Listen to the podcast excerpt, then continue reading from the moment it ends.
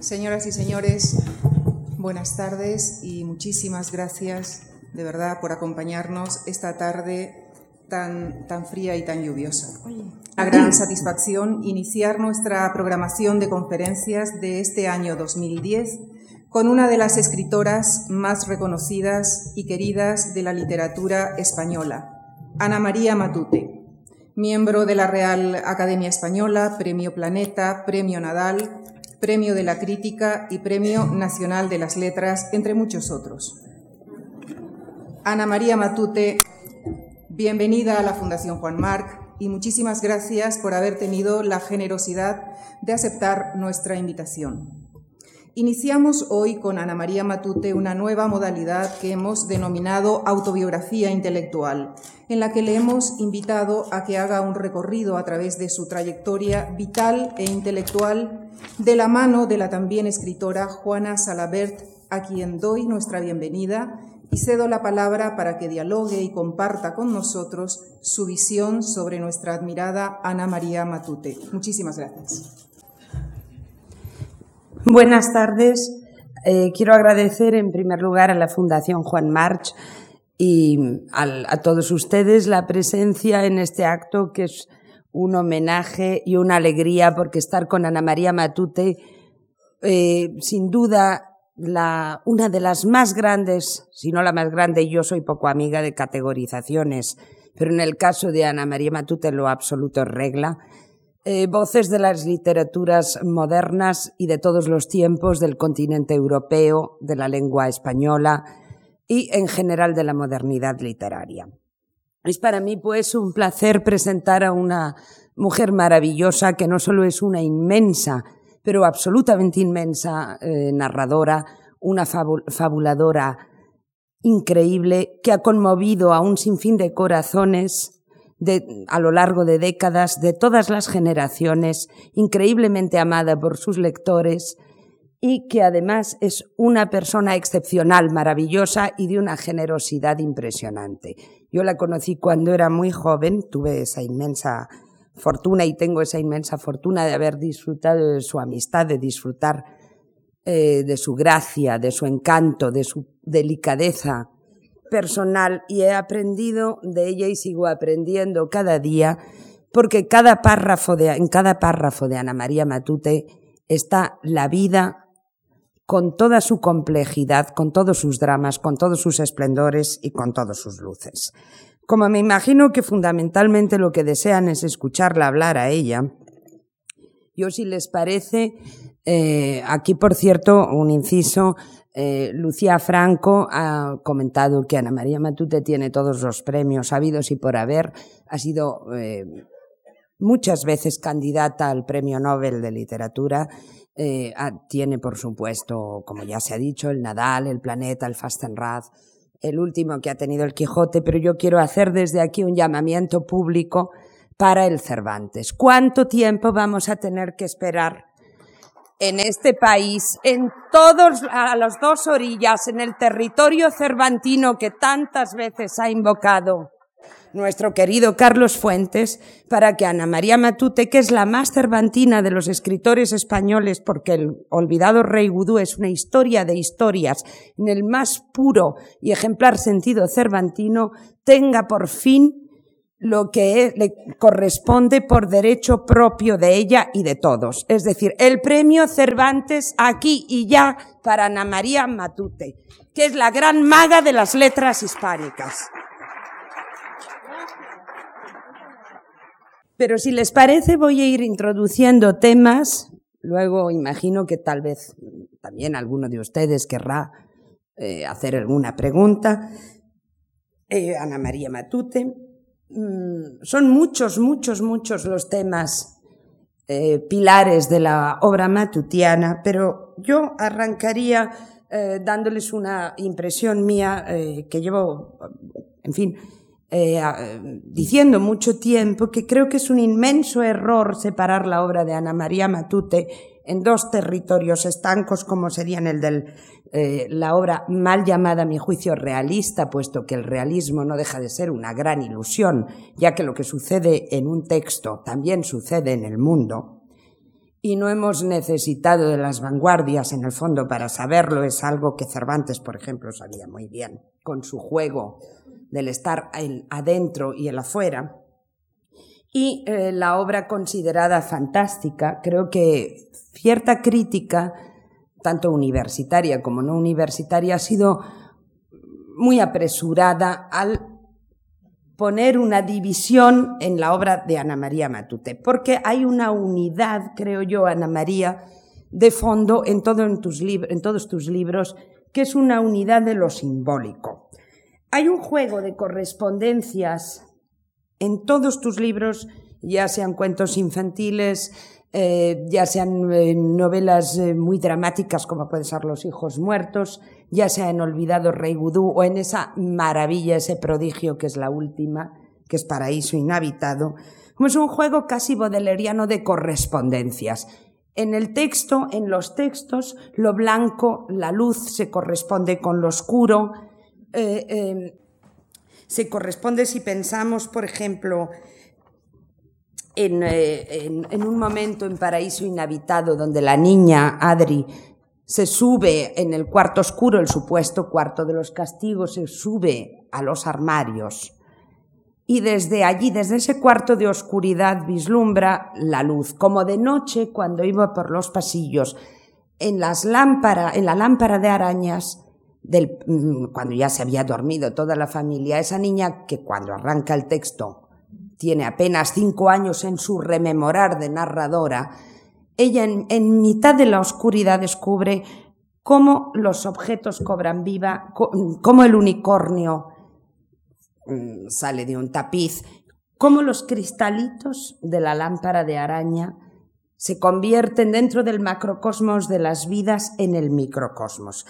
Entonces me, gustaría que contases eh, un poco el juego de luces y oscuridades que hay en todos tus libros.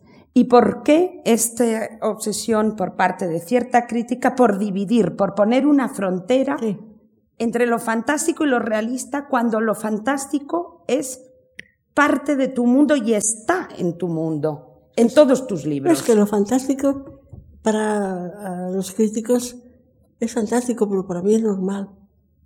O que es la realidad. Eh, esto está dicho así de una manera que parece un poco frívola, pero en el fondo es muy cierto. Es como cuando, por ejemplo, en, su último libro, es que dice que yo me lo invento todo, pero ya lo dice. No es que yo me invente mi vida, es que dice que tengo la capacidad de convertir lo irreal en realidad. No, yo no tengo ninguna capacidad para hacer convertir lo irreal en realidad es que lo llamado irreal es también, también la realidad. Y es eso únicamente. Ah, otra cosa que me habías preguntado que era.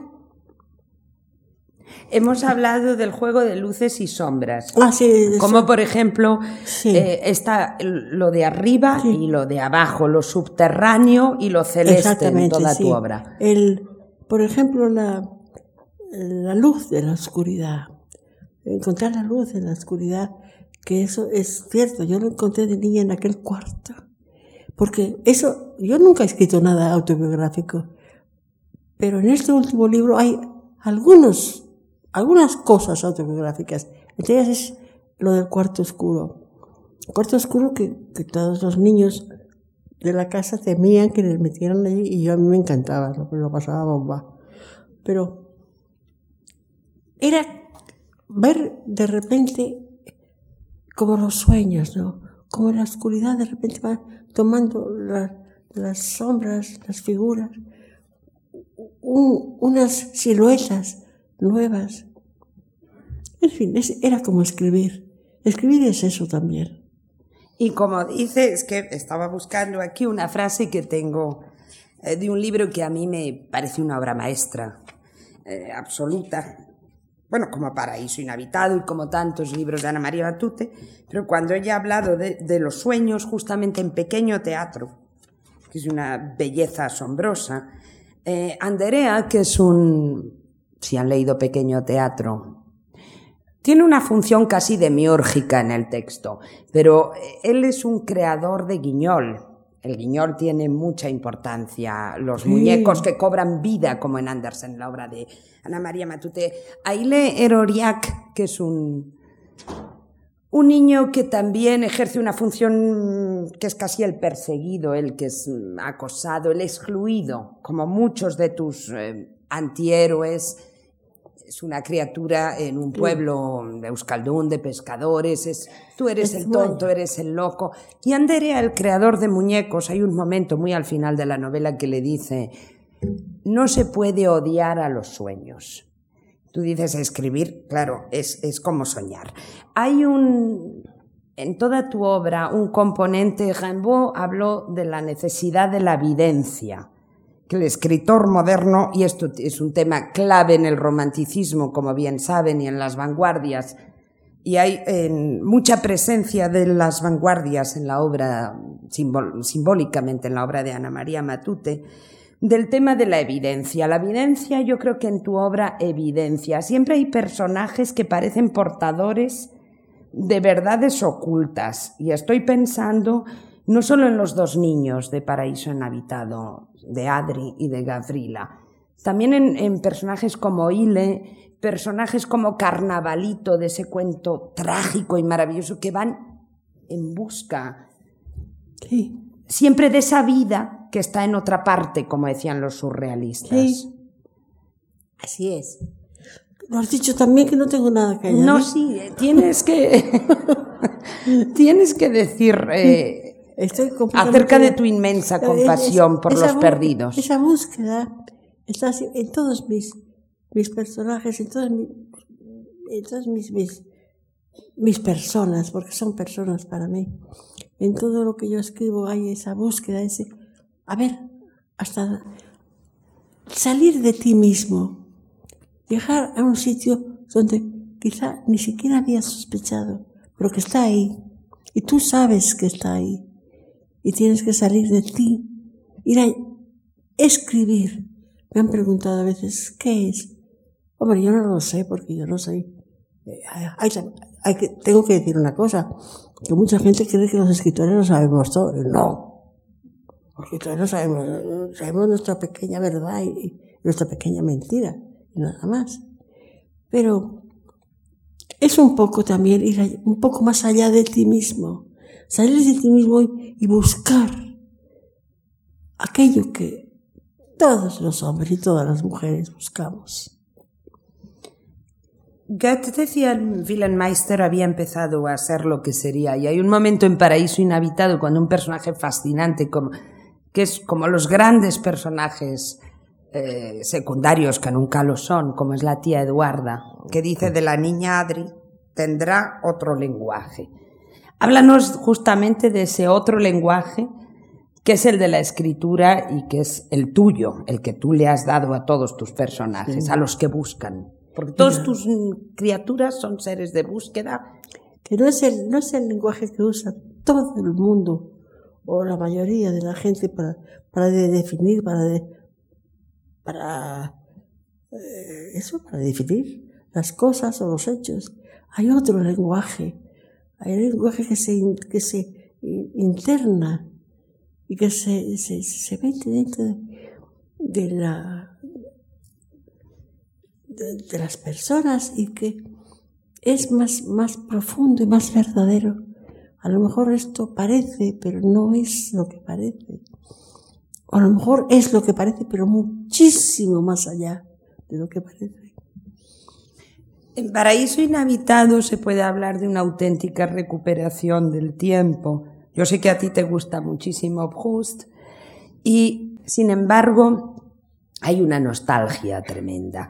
Se entiende ahí la patria como, la infancia como patria arrebatada, un poco en el sentido de también tu amado Lord Barry, Peter Pan, La isla de nunca jamás. Háblanos un poco de la infancia en tus libros que es una pulsión permanente. para empezar, por ejemplo, eh, cuando escribí Los niños tontos, los niños tontos eran también era, era una rebelión contra la forma en que se trataba a los niños en aquel momento, y casi siempre en España. No, los niños no eran esos, esos objetos a disposición de sus padres. Los niños eran otra cosa, eran, eran unos seres que tenían un principio y un fin también, porque cuando se, crece, la infancia se, se acababa. Entonces, esos niños tenían unos derechos, pero no estoy hablando aquí de los derechos de los niños, no. Tenían el derecho a ser, a ser malos, entre comillas. Tenían derecho a ser ellos. Y esto no se consentía, no se, comprendía. Ese niño es un niño tonto. No es un niño tonto, es un niño. Y nada más. Y por otra parte, en un país como el nuestro, donde nace la novela, mm, siempre el poder le ha temido a la fantasía. Y el poder en las casas también son los prejuicios en cuanto a la educación, la manera de educar. Esto se hace, esto no se hace. Eso está muy presente en todos tus libros. Y de hecho, en un libro maravilloso que es eh, literatura infantil, mm, se dice muy al final en el polizonte del Ulises, creo recordar que se dice, pero era simplemente la historia de un niño que creció. Pero en tu obra que se ve como un drama, el crecimiento se ve como un drama, se entra al territorio, quien haya leído Paraíso Inhabitado lo comprenderá perfectamente, al territorio de los gigantes.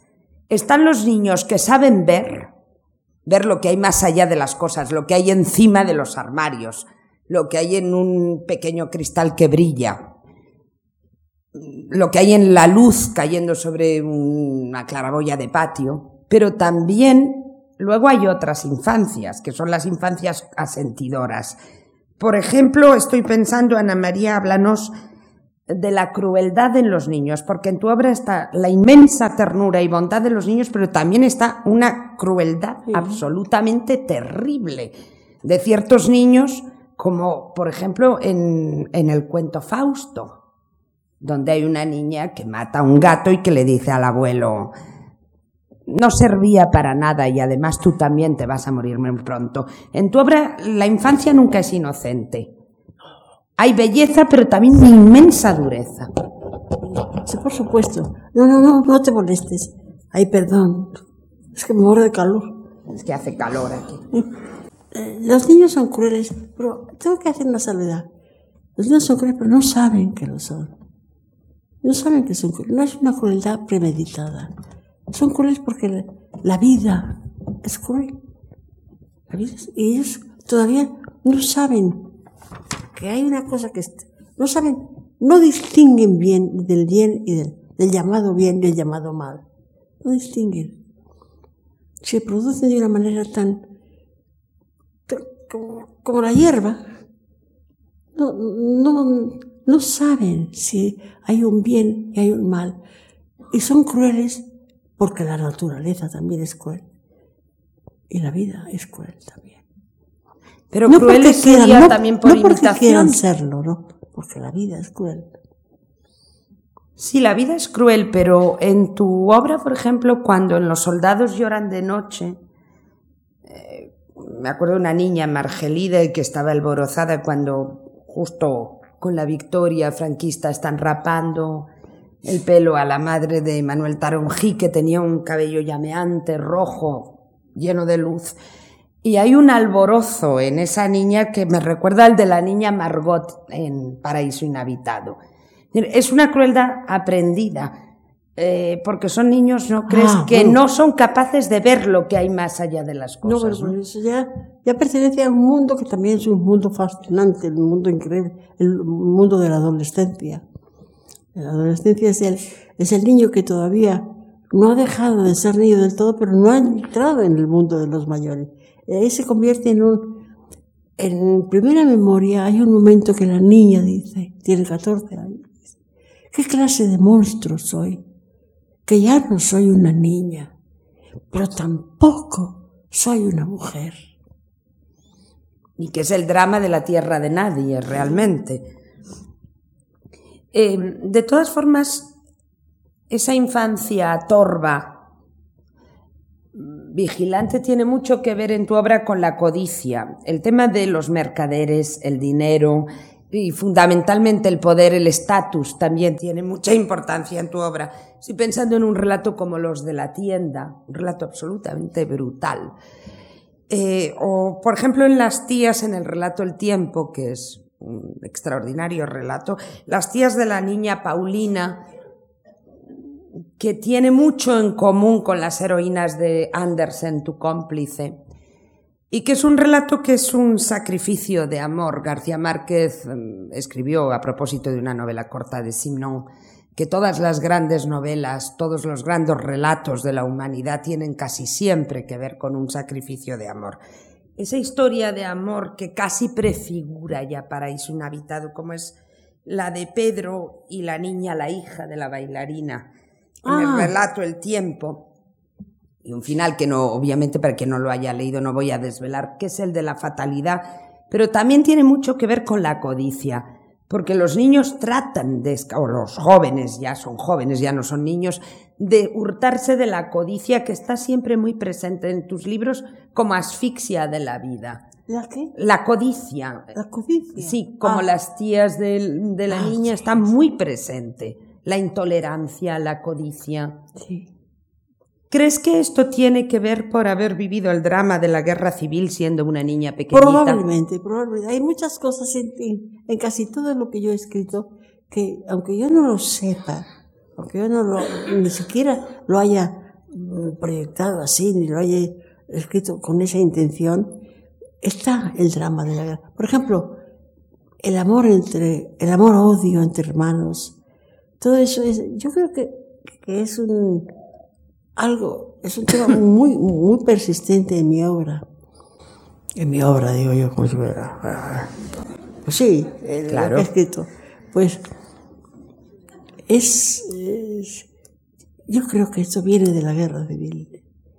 Y, por ejemplo, también un profesor inglés estaba muy, muy impresionado porque decía que lo que yo había escrito de, estaba muy dedicado a lo que yo había escrito de niña.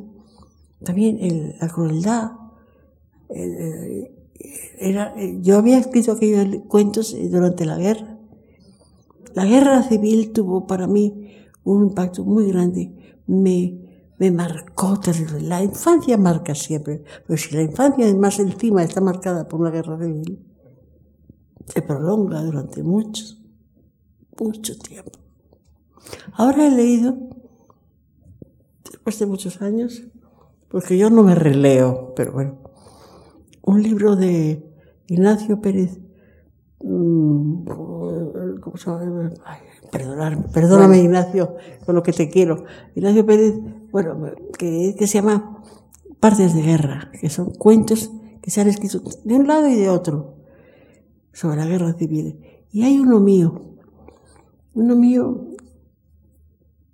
que me ha, al, leer- al releerlo, porque hace muchos años que lo escribí, me ha impresionado y me, ha dado- me he dado cuenta de, de, lo que, de lo que había sido para mí y de lo que sigue siendo un drama tan horrible como la guerra civil.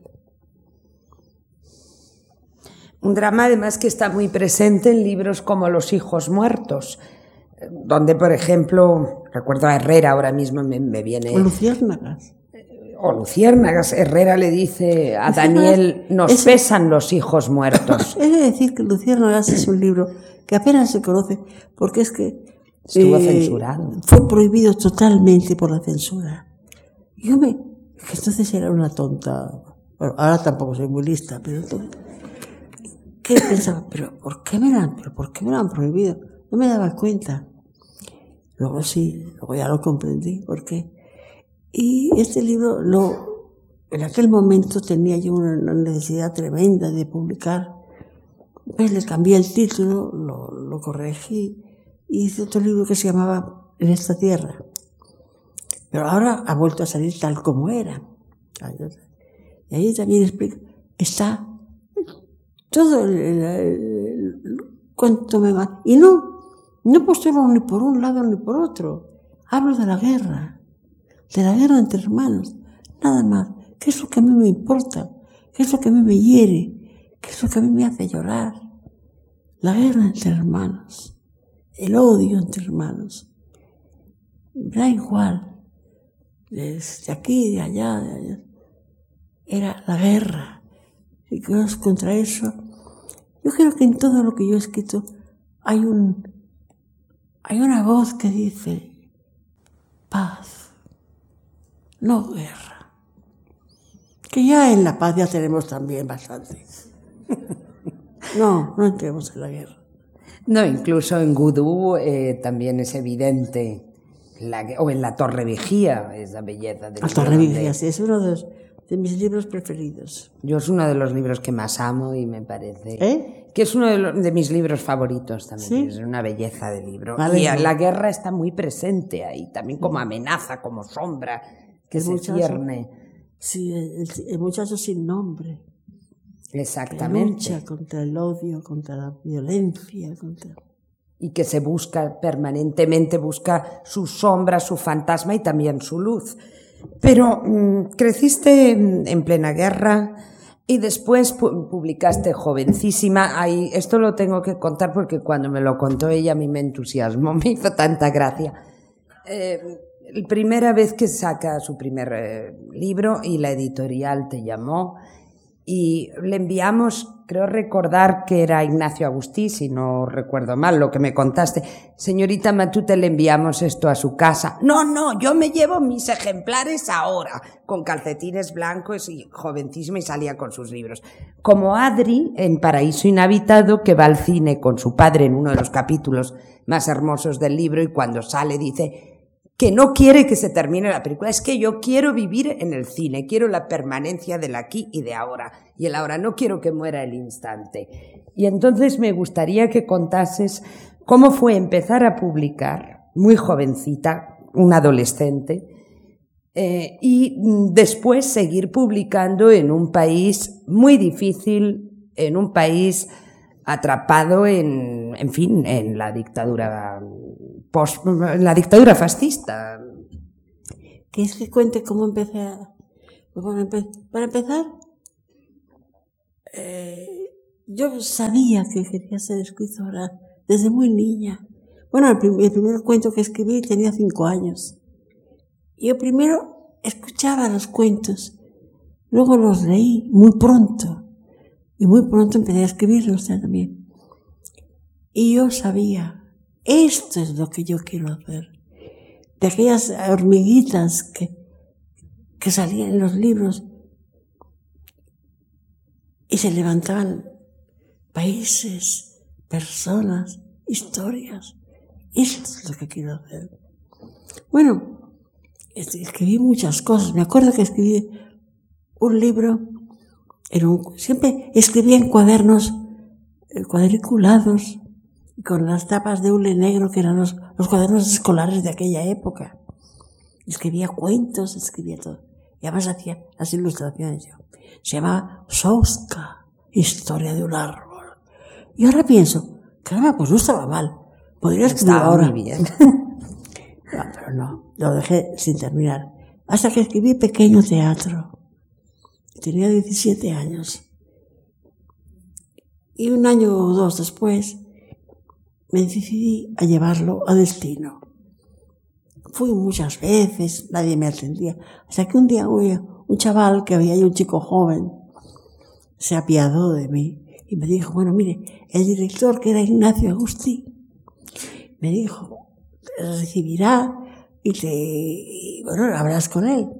Y yo con mi librito allí, mi cuaderno cuadriculado escrito a mano. A mano. Y me recibió. Era un señor y veo a aquella criatura, una, chavalita, y digo, bueno, mira, esto lo tienes que hacer una cosa. Lo que tienes que hacer es ponerlo eh, a máquina y mandárnoslo. Ya te avisaremos. A ver qué iba a decir. Así lo hice. Y a los cuatro o cinco días, saliendo de mi casa, resulta que daba la casualidad de que él vivía dos manzanas más arriba. Y me encontró, me dijo. Y entonces se quedó el sombrero, me dijo, señorita Matute, no me trato ya como una niña, me trato como una mujer. Oye, hemos leído su libro. ¿Usted qué edad tiene? Y se lo dije, me dijo, es, es increíble. Mire usted, mire, le vamos a publicar el libro. Sí, sí, sí, pero oiga, tiene que venir con su papá, porque si no, eh, porque yo era menor de edad. En aquella época, eh, dijo, y hasta que no, y, para firmar el contrato. Se lo dije a papá, mi padre no se lo creía. Como no lo había dicho a nadie, fui con él, fui a destino, me presentaron a todos, me moría de vergüenza, me moría de... no dije ni una palabra. Y bueno, y así empezó. Pero resulta que este libro, hicieron un, me hicieron un contrato leonino, ¿no? Ya, ya. me dieron cinco mil pesetas forfait para toda la vida. y mi padre dijo, hombre, esto se dijo, no, tiene que pensar que es un producto nuevo. Yo me sentí producto. y así empezó todo. Y luego me presenté al Nadal con Rosabel. Ya animada, Y entonces me quedé, quedé en tercer lugar, nada menos que con Delibes y con Rosabel. Entonces me dijeron, mira, vamos a cambiar el contrato de, de Pequeño Teatro por Rosabel. Y, y así, mi primer libro publicado fue Rosabel. Y guardaron, y 11 años más tarde lo presenté al Planeta y lo gané. Justicia poética al cabo de Ese 11 fueron años. Mis, esos fueron mis primeros contratos. No, yo no, he de reconocer que yo no tuve problema. Pero sí los tuviste con la censura, si tuviste Ah, retiradas de pasaporte, censura. de no poder ir a no, recoger no tuve premios fuera. Con los, con los editores. Los editores no. Ah, no, los editores no, hablo de- del régimen Con la censura sí, franquista. mucho, porque luego, fíjate, la cantidad de libros que... Y luego, como yo también mm, colaboraba y hacía... eh, escribía artículos, ellos me, me- me suspendían, me decían... Sí, sí, yo lo pasé muy mal. Claro, luchaste mucho por Como todos. las libertades, Lo como los eh, Lo pasé muy escritores. mal como todos en aquella época. Una época durísima realmente. Y eh, como mujer, por ejemplo, tú has hablado muchas veces que realmente era un régimen absolutamente asombroso en el que las mujeres no tenían ni siquiera derecho a una cuenta corriente No. propia. No tenía Y tú, a mí me has hablado mucho de la experiencia Como tan extraña mucho. que fue esto para alguien como Sufrí mucho como mujer cuando me separé. Cuando me separé sufrí mucho porque tenía un niño de ocho años. Y todos los que tienen un niño de ocho años saben lo dulce, lo tierno, que es un niño de ocho años. Sobre todo con su madre. Habrá alguno que no, claro, pero la mayoría. Y el mío lo era. Y entonces, en aquella época no había como ahora, ni visitas de padres, ni madres, no, no. De entrada se lo cogían al niño y se lo daban al padre. La mujer tenía que, que demostrar que era, como dicen en Cataluña, comcal. Yo sé qué es comcal. pero Bueno, tenía que ser comcal. Y entonces, me lo quitaron. Esa fue el primer... Porque sí, me habían, me habían pues, eh, censurado libros, me habían quitado, pero un hijo. Esto sí que era terrible. Y como tuvo una suegra muy buena, me decía, mira, Ana María, tú lo verás siempre que quieras. El niño va al colegio, pero los sábados y los domingos, tú. Porque claro, su padre, eso sí, para fastidiarme a mí, para él, pero a su madre, claro, el niño. ¿eh? Y, ella me dijo, tú te lo llevarás y me lo traes el lunes y ya está. Y así era. No, el domingo por la noche. Y recuerdo, nunca me olvidaré, aquellos sábados, aquellos domingos, y una hora, ahora que es mayor, le digo, y es gordo y grande, le digo, ¿te acuerdas del niño de los sabaditos? Me dice, mamá, ¿cómo no me voy a acordar? Entonces me lo llevaba al mejor restaurante, al mejor cine, al mejor teatro, lo que fuera, a lo mejor. Luego toda la semana pan con tomate. Entonces me lo llevaba conmigo. Y luego por la noche subíamos por una calle que se llamaba la calle Tusset, que tenía unos faroles, y en el taxi los dos, nuestra sombra iba subiendo y bajando. Y él decía, mira mamá, mira cómo subimos. Y luego cuando me separaba le decía, adiós hijo, ¿cómo quedamos? Me preguntaba. Él sabía que hasta el sábado que venía. Mm. Y eso fue terrible, terrible. Y una noche me acuerdo que un taxista de los que nos habían llevado, porque yo a mi hijo lo, lo, lo, arrugaba a besos. Y dijo, usted quiere mucho a ese niño. Dije, hombre, ¿cómo lo voy a querer? Es mi hijo. Ay, ya sé, ya sé, ya sé, ya sé lo que le está pasando. Pero no se preocupe, pronto acabará esto. Oh, pasado 50 años. Pero bueno, luego él me llevó en Barcelona en cada esquina hay un bar. Me dijo, sobre todo en la parte del Sánchez. Me dijo, ve, ¿me permite que le invite a una copa? Oh, por supuesto que sí. Me invitó a un, collar y luego me llevó a casa y no me quiso cobrar. Y no coge la, no cogí la, la, la, la matrícula. Cuando pienso muchas veces, bendito seas, porque me hizo, me dio un, calor al corazón. Mucho calor. Me, me dio mucha esperanza y mucha ilusión este hombre. Como madre, como madre y como mujer he padecido. Y luego las cuentas, eh, por ejemplo, cuando la herencia de mi madre y todo eso, bueno, eso ya son cosas que... Pero sabes, Ana María, no cogiste la matrícula, ¿Mm? pero que no cogerías esa matrícula, pero esa matrícula está multiplicada en infinitum en todos tus libros, porque en todos tus libros hay gestos que salvan al mundo. En todos tus libros la belleza de una mano tendida, de una mirada, salva al mundo, a un mundo que por otra parte es durísimo, porque, tus libros el mundo es, muy duro. El mundo. el mundo es cruel y la vida es cruel y la, gente no es muy buena.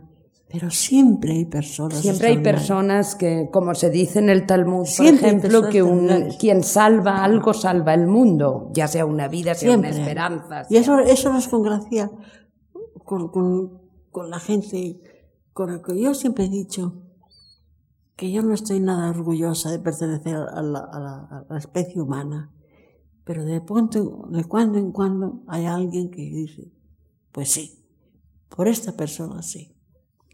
Tú eres de la especie humana, pero también de la de los unicornios, de la de ah, los trasgos del sur. Los unicornios son... Oh, pero luego no vuelven nunca, ¿eh? Bueno. Los unicornios son... Siguen bailando en tus páginas. El mundo, todo el mundo de la infancia, todo es lo que puede ser. Puede ser que se, que se arranquen de los cuadros y salgan. Cuando uno es, es niño y es inocente y es capaz de todo. Los niños son capaces de todo. Los niños van a África hacen safaris, los niños se montan encima de, de, hipopótamos y corren encima de hipopótamos. Los niños... Yo recuerdo con mi hijo, cuando mi hijo tenía 11 años, una vez en Estados Unidos llegamos a un poblado indio y había un indio que le dijo, yo soy tu abuelo. Estuvieron hablando mucho rato, y dijo, yo soy tu abuelo. O sea, que le hizo su abuelo, le hizo las cosas. Y mi hijo siempre ha creído que era su abuelo. Es que es su abuelo, siempre. Fue nombrado nieto, por tanto es tu abuelo. Pero hay mucha compasión, por ejemplo, en un sentido además muy próximo al de Follner, que tenéis bastante también en común, hacia los débiles y vulnerables en tu obra, pero débiles y vulnerables capaces de apuntalar simbólica y, muy bellamente el mundo. Estoy pensando, por ejemplo, en Teo, el maravilloso Teo de Paraíso Inhabitado, que sufre agresión por parte de la intolerancia del mundo, o en Isabel, antes eh, Isabel. que es un personaje maravilloso, que es capaz de, de tener con la niña Adriana, que está en un hogar ya, eh, bueno, eh, a, las puertas de la guerra civil, en una casa destrozada, y es, capaz de darle todo su amor. Esos pueblos, mi pueblo, esos pueblos de las cocineras. Que tú has tenido en tu infancia el amor de estas mujeres maravillosas. Una maravilla. Que uno cuando es niño y oye a la cocina decir, porque en mi pueblo, en mi, y esos pueblos son maravillosos son lo, más extraordinario del mundo. Y uno piensa, ay, ¿por qué no habré nacido yo en su pueblo? Qué bonitos son los pueblos de las cocineras y de las tatas. Porque mi pueblo, en mi pueblo, y se te quedan grabados. Y salían los chicos y hacían hogueras en las colinas. Y tú ves esas hogueras. Luego en la vida nunca las has visto y dices, no, estaban en el pueblo. Esa es mi fantasía. Y un pueblo que es como un Cesare Pavese, cada vez más lejos, nunca se llega a ¿no?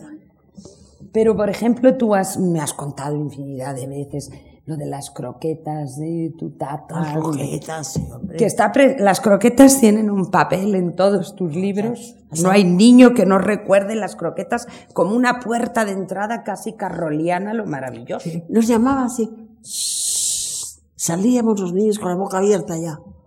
Nos ponía una croqueta en cada boca, ardiendo, uy, saltábamos como locos. Esas cosas nunca se olvidan, se retienen.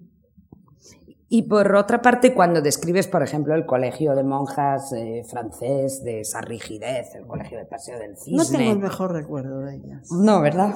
No. Pero había dos mundos. en parte era como un pequeño teatro constante. ahora, ahora son muy diferentes. Ahora son completamente distintas. Me han dicho, porque no he oído nunca actual, pero me han dicho que son muy diferentes. Pero es que entonces no. Eran tremendamente eh, severas. Y perdonarme, pero tontas hasta morir decían unas tonterías inmensas.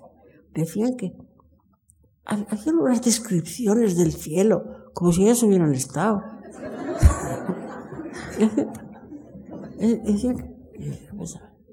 Ah, las niñas, cuando llegaba el lobo rojo, el lobo rojo era la menstruación.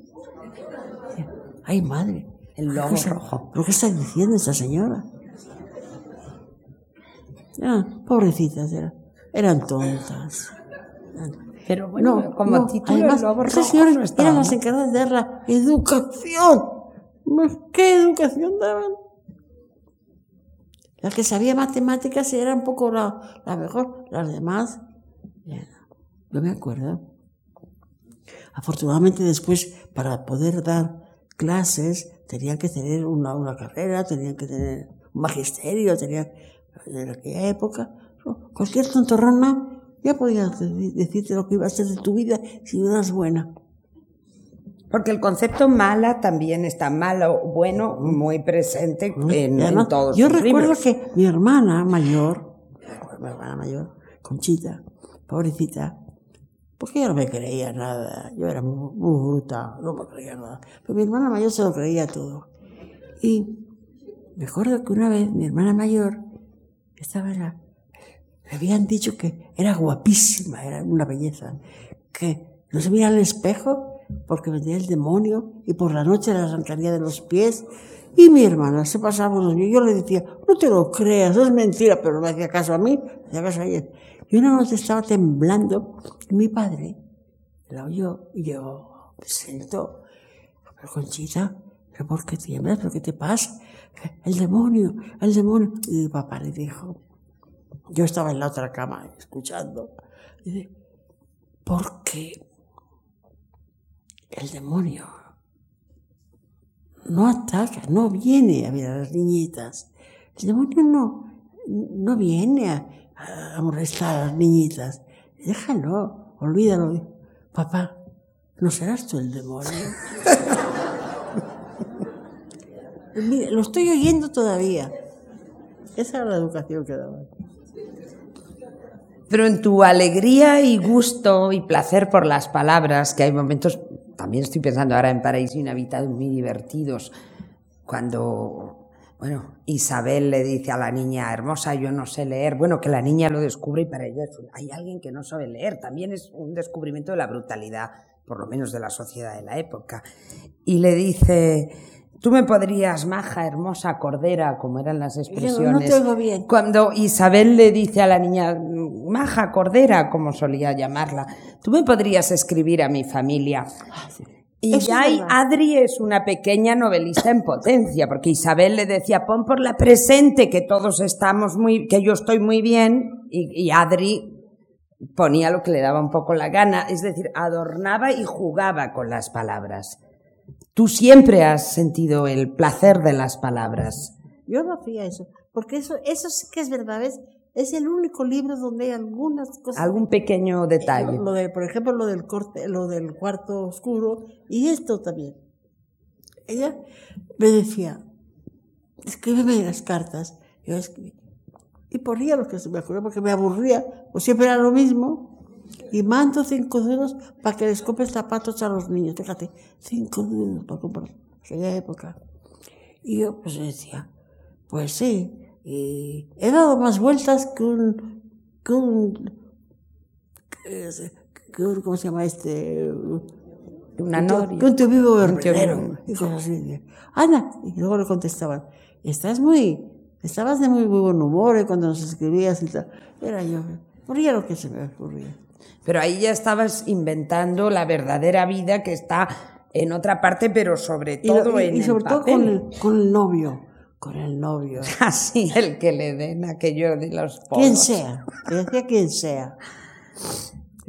Sabes que hay un momento genial que Isabel dice, ponle que le den morcilla y Ana María, la, bueno, Ana María no, Adri, perdón, la narradora dice, y que le den pasteles de crema y que le den polos y, y el novio después decía, chavala, estás majara, le decía, ¿sabes? Que no, entiendo lo que me dices. Ah. Eso es, otro momento maravilloso en el, libro. El contestaba y decía, que no te entiendo nada, que estás maraja. De los polos y los pasteles. Tu majara. En Gudú se dice en un momento, bueno, hay una frase hermosísima que dice, en las eternas nieves de la princesa Tontina, porque las palabras imponían sus huellas y horadaban el mundo. Eh, todos los nombres en tus libros, o la ausencia de nombres, como en la Torre Vigía, significan. Significan no algo, sino muchos algo. Eh, se ha comentado mucho el juego que hay con los nombres. Por ejemplo, en Olvidado Rey Gudú, esa historia de historias cervantina con momentos épicos, eh, míticos, líricos. Es como un gran compendio de todo, de, tiempos míticos, ¿no? Lo que sucedió, pero también lo que sucederá y lo que nunca sucederá. Háblanos un poco, si te parece, del significado de los nombres y el juego con los nombres. Lo hice porque me, me parecía que era oportuno que sus nombres tuvieran, tuvieran una relación bastante íntima con, con, su manera de ser, con, con lo que hacían tontina, que es las niñas tontas, ¿no? Que de tontas. Que de tonta no tenía nada. Pero que Era una niña en búsqueda de lo absoluto.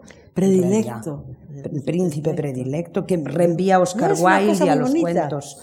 Una chica de, de, de, la, de, la, de la agencia literaria que se llama Karina, me dijo que se había enamorado del príncipe de predilecto. Pero que se había enamorado de una manera tan grande que su marido tenía celos. de la delicadeza y la... Es el hombre, es el, el, hombre ideal, ¿no? Que no existe, ¿eh? Porque podría ser. La mujer ideal tampoco existe. Pero el hombre ideal que podía haber sido el caballero, el hombre, el bueno, siempre, siempre dispuesto a, defender al, débil. Sí, claro, y frente a Gudú, incapaz de amar. Otro ah, personaje muy impresionante en Olvidado Rey Gudú es la reina Ardid.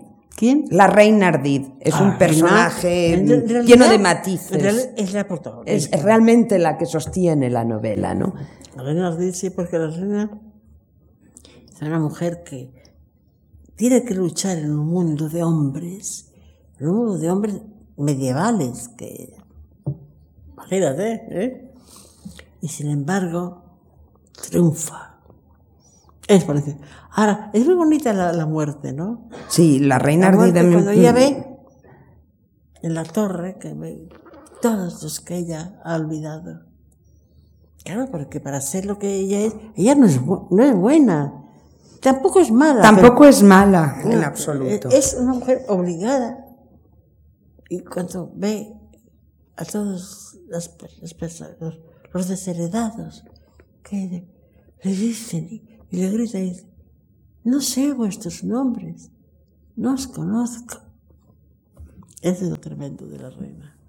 Sin, em, además, en tu obra que nunca hay ese maniqueísmo de lo bueno y lo malo, porque, hombre, salvo casos eh, muy concretos, yo estoy recordando ahora, por ejemplo, en Pequeño Teatro, cuando Kepa, el poderoso hecho a sí mismo, que había salido del barrio mísero de pescadores, se había ido a América, había triunfado, bueno, cuando ya pierde lo que había anhelado en el mundo, y en el fondo nunca llega a tener, que él siempre lleva un alfiler de corbata. Una perla. Con una perla. Y hay un momento que esa perla desaparece. Los detalles son justamente importantísimos en tu obra. Tú eres un poco como un gran pintor de las escuelas flamencas, donde la luz va siempre a un detalle y ese detalle, como los nombres, significa. desde los 17 a los 16, a los 15 años, he tenido siempre algunas cosas muy, no claras, pero muy vigentes para mí. Por ejemplo, esto, el hombre, este, lo puedes encontrar en todos mis libros. En todos tus libros hay siempre un detalle. En primera memoria, la sortija de la abuela significa muchísimo también. Y, en el olvidado Rey Gudú. Y en olvidado Rey Gudú, por supuesto, la piedra azul. Esta, por así decirlo, el núcleo central de tus novelas, sin embargo, siempre tiene como pequeños afluentes y siempre hay un motivo que el lector atento descubre la carga simbólica ¿no? que tiene en la novela. La perla en el caso de Pequeño Teatro. Pero yo creo que en Paraíso Inhabitado el gran motivo es la memoria, porque la memoria está siempre como posibilidad e imposibilidad a la vez en tu eh, obra. El libro es un, libro de memoria, pieza, ya se sabe que es un libro. Arranca así que eh, tú dices que siempre has, te has sentido muy cristiano. Ya no sé qué, ya. Ese es un libro de memoria. Es la memoria de una infancia, pero también es la memoria de un tiempo, ¿no? Claro que sí. Ese libro tendría una segunda parte, pero que no me dio. Yo quiero que la escribas, la de la rama normanda. De la de la rama normanda. Quizá la escriba. No sé cuánto porque voy a morir. Ana María, por Dios. Pero tienes pensada una... la tengo aquí. Porque era la segunda parte. Pero que, creo que está bien así, el libro. Porque hay una diferencia muy grande. La niña ya es mayor. bastante mayor y conoce. Es la, la antilolita. Es ella la que se enamora de un hombre y es ella la que va en busca de ese hombre. La antilolita está muy bien. Está bien, ¿no? Sí. Francamente. Me encanta Yo cuando era pequeña me enamoré de un hombre. Me enamoré de un hombre que era, era un. Bueno, era en Barcelona. Del militante. ¿Eh? Del militante. ¿Qué? Del militante. No, me, enamoré. Y yo iba al, terrado y besaba sus camisas. me enamoré. ¿Los niños pueden enamorarse? Claro que sí. Y mucho. Y mucho, por supuesto. Eh, háblanos del árbol de los juegos. Hay otro momento precioso cuando Ah, Once de le dice a Predilecto, tras la desaparición de, de Tontina, su guardián es ahora tu recuerdo. Un árbol que florece, que en el fondo es el árbol de la vida, ¿no? Que florece cuando, cuando se juega a su alrededor, ¿no? Ya está dicho todo en el libro. ¿Qué puedo añadir yo? Me gustaría que nos hablases de los elementos artúricos o de cuentos Oh, que hay en todo el Rey Vudú y que han marcado mí- mucho para tu mí, vida. Porque ahí cuando- sale la Dama del Lago cuando, también. Cuando alguna vez me han dicho, gente que no me ha leído a mí y tampoco lo ha leído a él, me han dicho que tenía que, algo que ver con los señores de los anillos. Nada, nada que ver. Nada de nada. Si algo, alguien tiene que agradecer algo, o sea, porque siempre hay algo, es al rey Arturo. Al rey Arturo, pero nunca al señor de los anillos. tiene- De hecho, hay un me- momento me- de que me- sale la Dama del leí El Lago. Señor de los Anillos. Eso que lo leí en una adaptación, en una colección que se llamaba La Luce, que era una adaptación para los niños, y pero a pesar de todo, y luego ya de mayor ya lo leí, ya. Pero hay un homenaje también en Olvidado Rey Vudú al mundo precisamente de los Por cuentos, pero supuesto. también estoy pensando, mm, Hay un Creo que es en solo un ya pie Al descalzo. principio ya lo dice a Andersen, a los hermanos Grimm a y a Perrol. Perrol.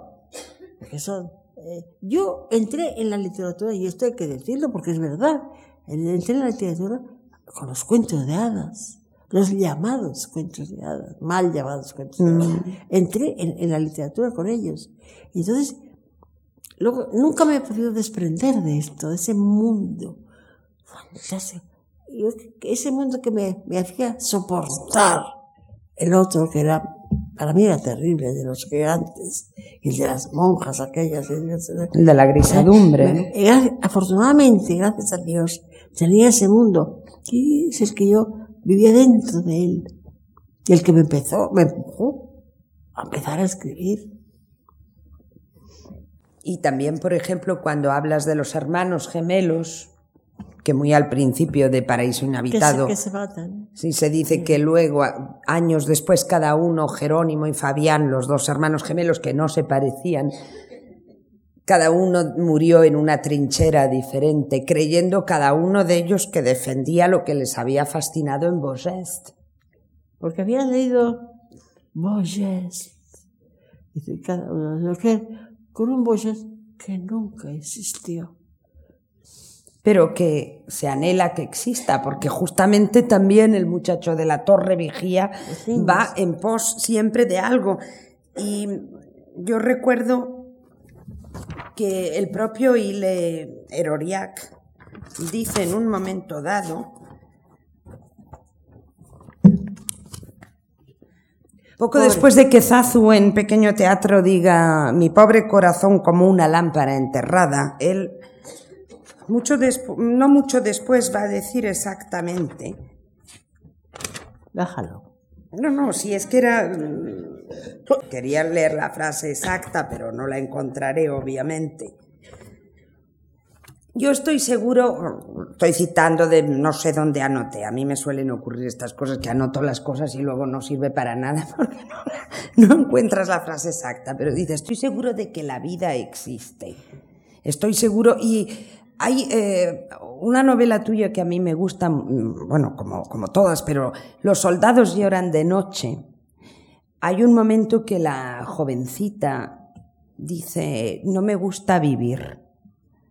Y cuando Geza, el hombre con quien después, bueno, trabará una relación muy importante, le dice, pero muchacha, ¿cómo vas a saber si te gusta o no vivir si no sabes lo que es la vida?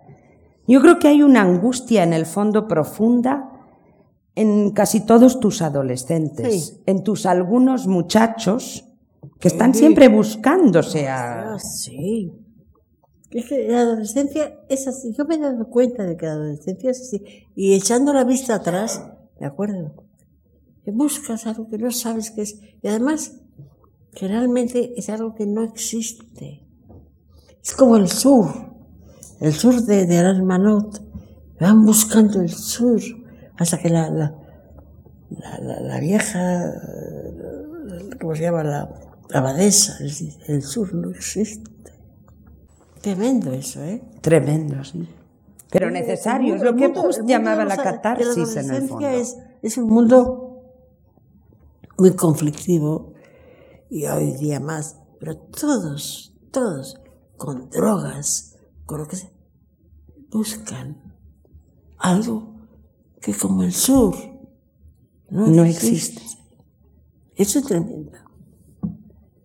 Hay otra cosa muy importante de la que me gustaría que nos hablases, porque poca gente ha escrito como tú eh, sobre la pobreza y ha conseguido un lenguaje popular en boca de personajes o sin recursos, como por ejemplo el Chapo, el chabolista del cuento Sino Espada, que es un cuento terrible también. ¿Cuál? Sino Espada, el ah, cuento Sino Espada. Pues el Chapo, que es un antiguo pastor, llegado a una pequeña ciudad y metido a chabolista. Mm, hay muy pocos escritores, de hecho muchos escritores dicen, yo solo escribo de lo que conozco, es decir, mi mundo de pequeña o gran burguesía.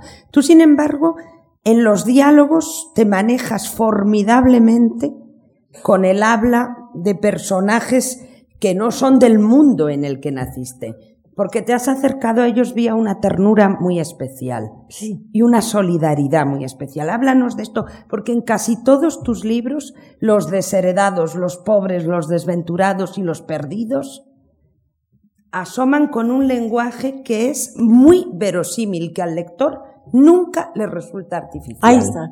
Porque yo de niña, con muchos niños de mi, de mi época, burgueses, estábamos mucho en manos de criados y de criadas.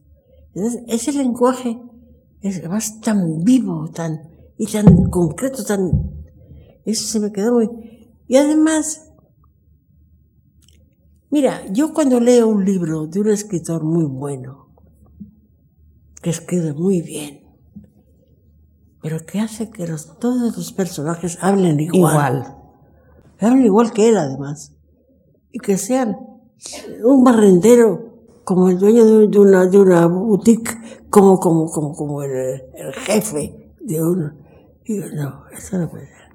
Hay un lenguaje, sí, común, el de los pobres. Este es el lenguaje. Y, y, otro también, el de... Ese es el lenguaje sencillo, que lo dice todo, pero sin, sin alambiques, sin pasar por la academia, vamos. ¿eh? En ese sentido, cada libro, cada historia tendría su propio lenguaje también, ¿no? más tienen, tienen un, un, tono, algo especial que, que se, los hace reconocer enseguida. El lenguaje de la gente que, que se tiene que defender como puede, con, con un lenguaje a veces muy parco, pero muy expresivo y muy auténtico, porque desde luego tus personajes nunca suenan impostados.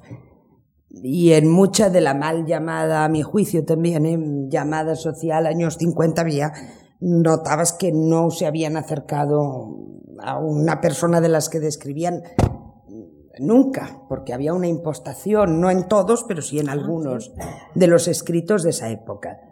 ¿Crees que tu generación ha sido bien tratada en la historia literaria de este país. No hablo de tu caso concreto, hablo de generacionalmente. habéis sido gente que os habéis querido mucho, por ejemplo. Siempre lo dices que. No tengo ni idea, porque yo no me preocupo de esas cosas. No me refería a la crítica, sino habéis vivido momentos muy difíciles como generación de escritores jóvenes. No sé si la generación de los 50, que será que sí.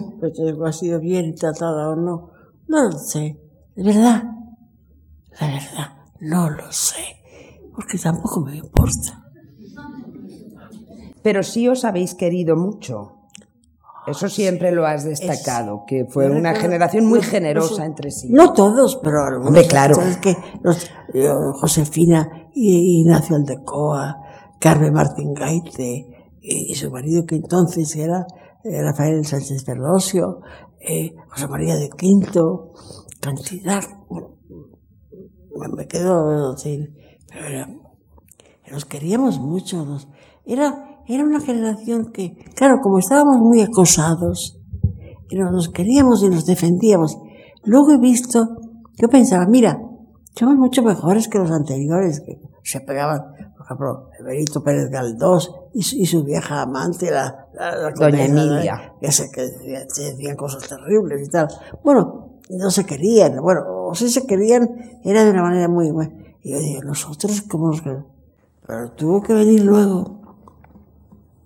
Y vi que volvíamos a ser muy malos. nos, nos queríamos, no me gusta eso. Yo prefiero que, que los escritores, como todo el mundo, se quiera, se respete por lo menos. Por lo menos, ¿verdad?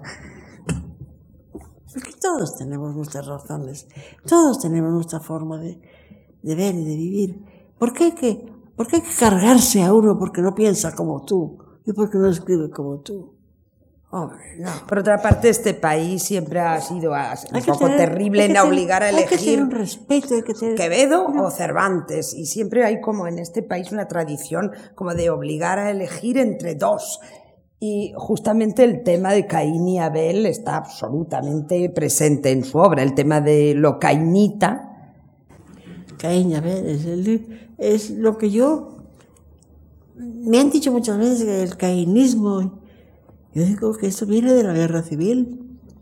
Cuando tú eres niño, yo tenía 11 años y oía continuamente, el hermano está aquí y el otro está enfrente y están, se están matando y tal. Y, eso, claro, yo como quería mucho a mis hermanos y pensaba, Dios mío, yo con mi hermano, con José Luis, yo no, yo, ¿entiendes? Y eso te, te marca y te, y te da y te abre unas, claro, te abre ventanas. Y que la vida no es solamente lo que te han contado, que la vida es otra cosa. Eso es lo, lo que fue importante en la guerra civil, que nos abrió muchas ventanas. No solamente éramos los niños que íbamos a hacer cola para el pan, no, que nunca habíamos salido de casa, sino era con, con papá y mamá, no. Era mucho más.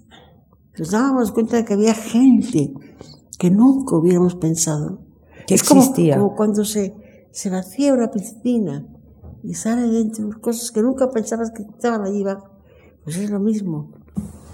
O parecido, vaya. Y eso es tremendo, ¿sabes? ¿Te das cuenta? Por eso la guerra civil tuvo mucha, mucha importancia. No solo para mí, sino para todos los escritores de mi generación. Claro, para toda la generación. No habido ninguno de la generación de los 50 que no haya escrito. Y ahora se ve en el libro este que ha escrito eh, Martín de, de Pisón, en su antología, ¿no? Que, no la he leído todavía, pero creo que es fantástica. Que también hizo una Josefina Aldecoa que reunió. ¿Perdón? Josefina Aldecoa hizo también una antología de los niños. ¿El qué? Josefina Aldecoa también oh, hizo otra antología. Josefina, estupenda eso. Con los, los cuentos de la infancia en guerra. Me encanta como escribe Josefina. Qué bien. Ahora ya hace tiempo que parece ser que no. Sí, bueno, lleva un tiempo más. ya, ya volverá ya. También se decía de mí. La matute ya. la matute Es la broma. Ni eso ni esto. Esto. ¿Te refieres al hecho de que en este país parece haber una obsesión por... ¿Eh? Que si te refieres al hecho de que en este país parece que se parece haber una obsesión con que los escritores publiquen cada dos años máximo. Que a ti eso nunca te gustó. Siempre decías, escribo cuando tengo que escribir un libro, no soy un oficinista de la pluma. Yo siempre lo he dicho, yo no soy una escritora de un, un, libro al año, un libro cada dos años. Una escritora de, cuando, me pasa por, por las narices. cuando yo creo que debo de escribir un libro. Ahora, por ejemplo, ahora sí, voy a empezar un libro porque creo que me gusta y, tengo esta, esta inquietud que empuja a escribir un libro. Pero si no,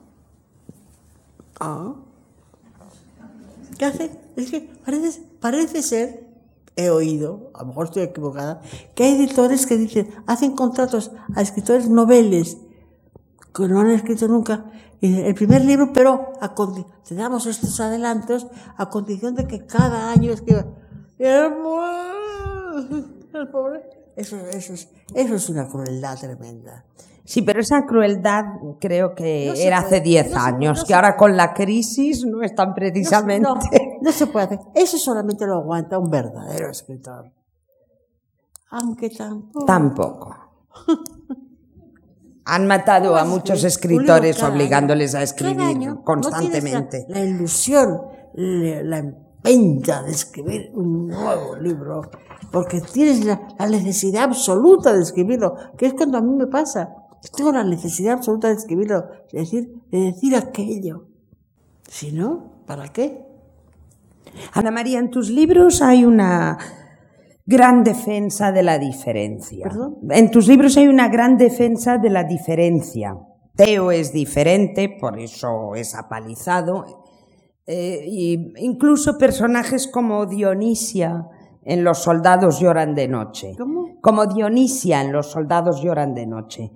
Que son personajes que incluso aunque Dionisia tiene momentos de persona bastante rapaz, el lector llega a sentir un cariño incluso por gente como Dionisia, por gente como Teo en Paraíso Inhabitado, por supuesto. Ah, Pero tú haces eh, o te metes en la piel, en las voces y en los ámbitos, por emplear un título de Truman Capote, de personajes que han sufrido por su diferencia. Diferencia como puede ser la condición sexual, eh, la condición social, o el estar apartados. En cierta medida, tus personajes son un poco como espada puesta lejos, por citar una frase de Cervantes.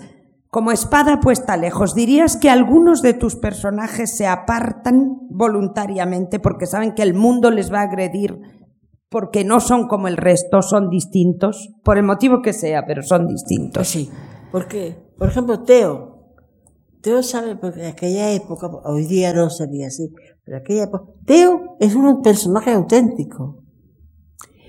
Es un personaje de, de las cosas que hay de, es un personaje auténtico. Y yo pensaba, ¿y por qué le han pegado? ¿Y por qué le han hecho eso? Porque yo ya intuía, aunque era pequeña, y no sabía lo que era ser homosexual o no, pero lo intuía. ¿Y, ¿Y qué importa? pensaba yo.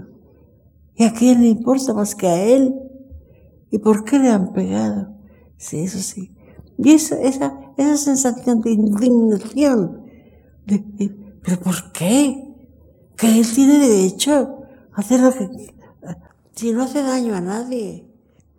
Bueno, en un mundo como en el que estamos, eh, tan tecnológico, de una inmediatez que aterroriza, en fin, a gente, no solo como a Virilio, a mí también me aterroriza esa, dependencia del vértigo tecnológico, Ana María sigue sin manejar el ordenador. Sigue escribiendo a máquina o a mano. A, mano, a mano. Bueno, pero... A máquina electrónica. ¿Cómo es tu relación con mm, lo que, aunque no manejes ordenador, que te los pasan en la agencia literaria a los manuscritos, obviamente a ordenador, ¿cómo es tu relación con esta sociedad de nuevas revoluciones, porque estamos en una especie de revolución parecida a la de Manchester, ¿no? No existe. No existe. No, mi nuera, mi hijo tiene sus... Pero yo no, no tengo ni idea. Yo digo, a ver, los bancos de datos tienen que estar muy bien, porque yo, a la edad media sí, pero no me hacen caso. Y como no, no, no lo utilice, pues yo tampoco. Yo sigo escribiendo como cuando tenía 20 años en mi máquina. Entonces era una máquina de esas un Derwood, ¿sabes? Ahora es ahora es eléctrica, electrónica. Electrónica. Ya te digo, de esas que cuando te equivocas sale una mano y te da ¿sabes? es nada más, con dos deditos. Luego lo corrijo a mano, lo doy me lo pasa una secretaria, Sofía, que es un encanto, lo, lo entiende todo perfectamente, ya está. Ya está. Me encanta lo de no existe todo esto. Es decir, que por ejemplo, a mí me da terror el ebook, el libro electrónico. Y antes eh, de entrar estábamos justamente hablando de eso. ¿Tú te imaginas un mundo donde el papel...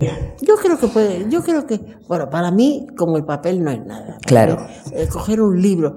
Hombre, ¿cómo me voy a ir con los hermanos Karamazov a la, a la cama si están leyendo de un- Una pantalla. Por favor, no. Yo me- prefiero el, el- el papel, me gusta más, pero también creo, honradamente, no sé si a lo mejor me equivoco, a lo mejor también, pero que es- pueden convivir. los- los- Sin pira si no hay piratería, claro, porque ese sería el drama. yo creo que pueden convivir. El, el papel, pues ese olor, ese olor del papel, esa manera, ese llevártelo a la, la cama, esas cubiertas, ese papel, esas, esas, ay, una maravilla, me encanta. Desde niña, cuando yo pedía por mi santo, por cualquier, para, para rey, libros, libros, y llegaban aquellos libros maravillosos que me hicieron el escritor a mí, de Andersen, de la Biblioteca Juventud, de la, de que eran con ilustraciones de Arthur Rackham. Aquello, aquello, aquello no volverá como decía que me quedó. Arthur Rackham, a quien tú has, has querido muchísimo y que tiene... A Rackham es uno de tus ilustradores favoritos. Arthur Rackham para mí es. Y para hacer usted, yo se lo, se lo inculqué a hacer Tusquets. Que Ra- Rackham es. Es una maravilla. Hubo un señor muy importante, no me acuerdo, que no tenía nada que ver ni con la literatura ni con la que dijo. Después de ver las ilustraciones de él, este hombre ha visto a las hadas. Y sí, las había visto. ¿Por qué no? Yo también. Cuenta cómo son. A veces son muy feas. No es la, la, de... No. Y era la varita. No, esas son, esas son invenciones, ton, cursis tontas. No, las hadas son personajes... ay, andan por todo... Están por ahí. Andan por todas partes. Por todas partes. Es que justamente quería ir a eso. me miran, me miran con cara de decir, "A ver, esta mujer está, esta mujer está peor. La verdad es que es muy bonito. Como- ah, la como los cursilería- elfos. Los elfos, por ejemplo, que van con sus caballos por la noche corriendo y nunca. Si oís eh, las pezuñas de un elfo, nunca volváis la cara. Jamás. No, no trae buena suerte. Tú siempre has dicho que no soportabas la cursilería de los cuentos infantiles con moraleja, tipo, bueno, ya sabes, en colecciones de estas de para Porque los grandes cuentos de, de, de hadas, de amados, hablan de la vida, claro. no son, o sea, vienen de narraciones, de cosas de la Edad Media y an- anterior a la Edad Media, que se van por tradición oral, repitiendo, repitiendo, pero no. Y que han influido en, en ti, en Rilke, en, A ver, lo- en grandes escritores porque es el sustrato profundo, ¿no? El ogro, el ogro es el señor feudal, por ejemplo. Hay una cantidad de, una, una, cantidad de, de cosas de, que, que hacían ellos similitudes, ¿no? Muy bien, pues lo No, que me alegra que estés escribiendo Han ahora que... demostrado una educación y una capacidad de aguante increíble. Muchas gracias. Gracias a ti.